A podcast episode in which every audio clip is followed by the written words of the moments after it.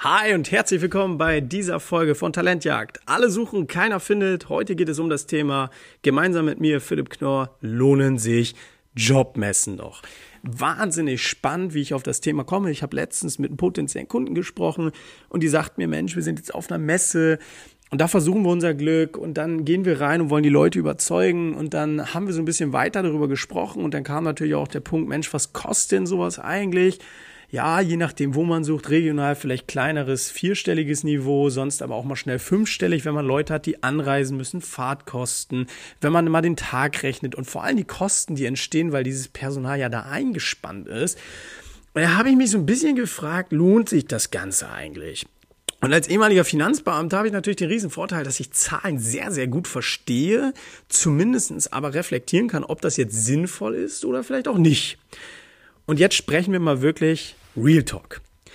Jobmessen waren früher schon effizient und sind auch nach wie vor immer noch so ein Medium, wo man, wenn man das entsprechend einsetzt, zum Beispiel durch Content Marketing, auch cool sein können. Man lernt die Leute kennen, man hat die persönlich vor Ort. Aber auch da, ein Bewerber tummelt den ganzen Tag durch diese nicht beheizte oder nicht gekühlte Halle im Sommer oder im Winter überhaupt nicht beheizte Halle und geht da durch und hat irgendwie tausend Unternehmen, große wie meistens die Polizei, wie die Sparkasse, Volksbank und wer da alles rumläuft, die dann halt mit mehr Leuten da auftauchen, jeder mehr Goodies rausgibt als der andere. Und gerade jüngere Menschen, für die das ja tendenziell auch viel gemacht ist, in der Azubi-Gewinnung zum Beispiel, naja, die wissen auch nicht so ganz, wo sie hin sollen. Weil jeder bespricht damit irgendwas. Und das ist für mich ist eine Jobmesse eine Vergleichsmesse. Weil A, man muss irgendwie überzeugen, dass die Leute auch sagen, hey, cool, die Leute waren richtig nice. Umgekehrt aber werden das auch einige Unternehmen mehr machen, sodass der Bewerber meistens dasteht und überhaupt nicht weiß, was passiert. Das heißt, eine Jobmesse lohnt sich insoweit bedingt, dass man natürlich da ist, wenn man es richtig postet und so auch einen coolen Nebeneffekt haben kann. Und man wird darüber auch den einen oder anderen oder die ein oder andere auch gewinnen können. Aber wenn ich die Kosten gegenrechne, des Personals, was an dem Tag nicht arbeitet, außer halt dort, auch wenn es Personal ist oftmals. Ähm, die Vorbereitung, die Zeit, die da flöten geht, aber auch die Kosten für den Stand, für, für, für die Vergleichbarkeit, dann zahle ich am Ende des Tages dafür, dass ich eigentlich auch nur Leads sammle. Bewerber, potenzielle Bewerber, Interessensbekundungen auch genannt. Das bedeutet an der Stelle, mein Problem mit Jobmessen ist nicht, dass die nicht gut sein können und man kann darüber auch mal Bewerbung generieren, sondern vielmehr, dass wer geht denn heutzutage gerade in der Young Generation dahin? Die meisten sind doch auf soziale Medien und gucken sich das an. Es gibt mittlerweile ähm, hier diese, diese VR-Brillen, wo ich wahrscheinlich virtuell schon Unternehmen angucken kann, je nachdem, wo habe ich letztens mal gesehen das ist doch eher schon fast die Generation, die sagt, okay, ich gucke mir das alles online an. Was soll ich da denn irgendwie schauen? Da kann ich online googeln, welche Jobs gibt es dort, welche Unternehmen sind dort und klicke mich durch die Websites durch, habe ich auch viel mehr von gewonnen.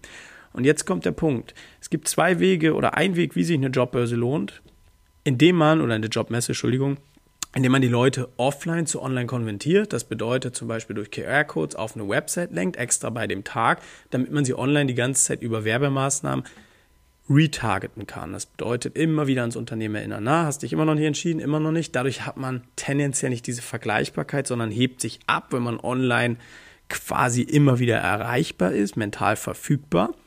Zweite Sache ist aber die, rechne ich die Kosten gegen, dann würde ich für das Geld ganz klassisch über soziale Medien gehen, da meine Präsenz ausbauen, da vielleicht für tolle Videos sorgen, da das Personal einspannen, weil wenn ich mich einen Tag mit diesem Team, was dort versammelt ist, hinsetze, und Videos aufbereite, Recruiting-Maßnahmen plane, dann wird der Hebel nach hinten raus ein, ich würde meinen zehnfaches, wenn nicht sogar zwanzigfaches sein.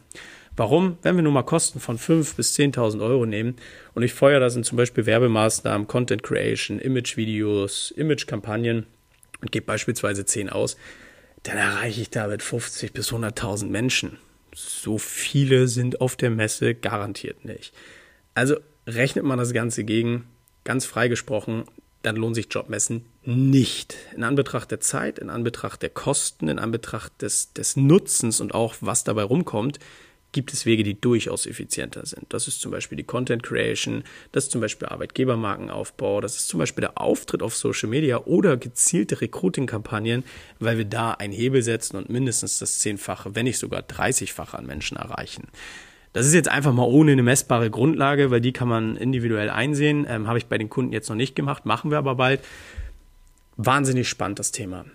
Wenn du also gerade vor der Herausforderung stehst, welche Wege lohnen sich, auch Thema Jobmessen, die jetzt ja immer relevanter werden zu dieser Jahreszeit, dann melde dich doch sehr gerne mal, dass wir mal schauen, lohnt sich die Jobmesse überhaupt oder sollte man das Budget andersweitig verkalkulieren, weil man einen größeren Effekt nach hinten raus hat. Und wenn du das wissen willst und wenn es für dich relevant ist, dann geh doch auf www.next-level-gmbh.de, trag dich ein zu einer kostenlosen Recruiting-Strategie oder HR-Analyse. Wir schauen uns das gemeinsam an, du und ich, und gucken mal, was wirklich zeitgemäß ist.